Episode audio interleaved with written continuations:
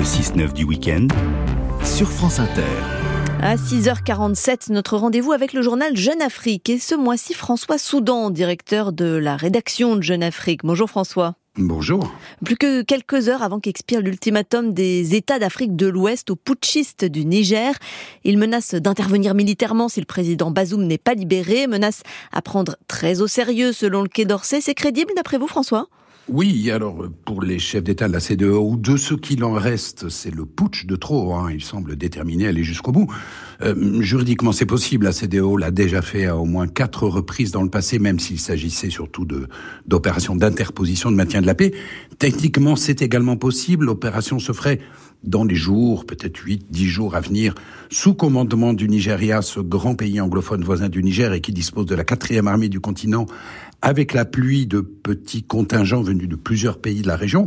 Alors ce serait soit une opération chirurgicale de force spéciale, soit une opération terrestre sur la durée avec une colonne progressant depuis la frontière du Nigeria, le tout combiné avec un processus d'étranglement économique et financier de la junte, qui est d'ailleurs en cours. Alors il y a évidemment des risques hein, réels de dérapage euh, si la garde présidentielle d'où est parti le coup d'État résiste, ou mm. si la fraction pro-putsch de la population civile descend dans la rue, euh, des risques réels surtout pour la vie du président renversé Mohamed Bazoum, de son épouse, de son fils et d'une demi-douzaine de ministres qui sont tous détenus en otage dans des conditions d'ailleurs très difficiles euh, par les putschistes en ce moment. Et quelle serait dans ce cas la, la position des militaires français présents au Niger? Alors, ils sont environ 1500, hein, on le sait, mmh. dont des forces spéciales. Alors, surtout apparaître le moins possible, ne pas participer aux éventuels combats, d'autant que les accords de défense franco-nigériens viennent d'être dénoncés par les putschistes, mais apporter un soutien euh, éventuellement logistique et surtout de renseignement à la force anti-putsch.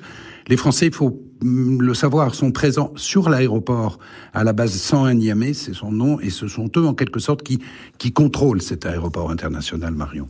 Hum, ce coup d'État est-il euh, le coup de trop porté à l'influence française en Afrique de l'Ouest? Ah, c'est évident, euh, surtout si les putschistes parviennent à se maintenir au pouvoir, et même dans le cas contraire, avec la restauration d'un régime qui serait forcément affaibli.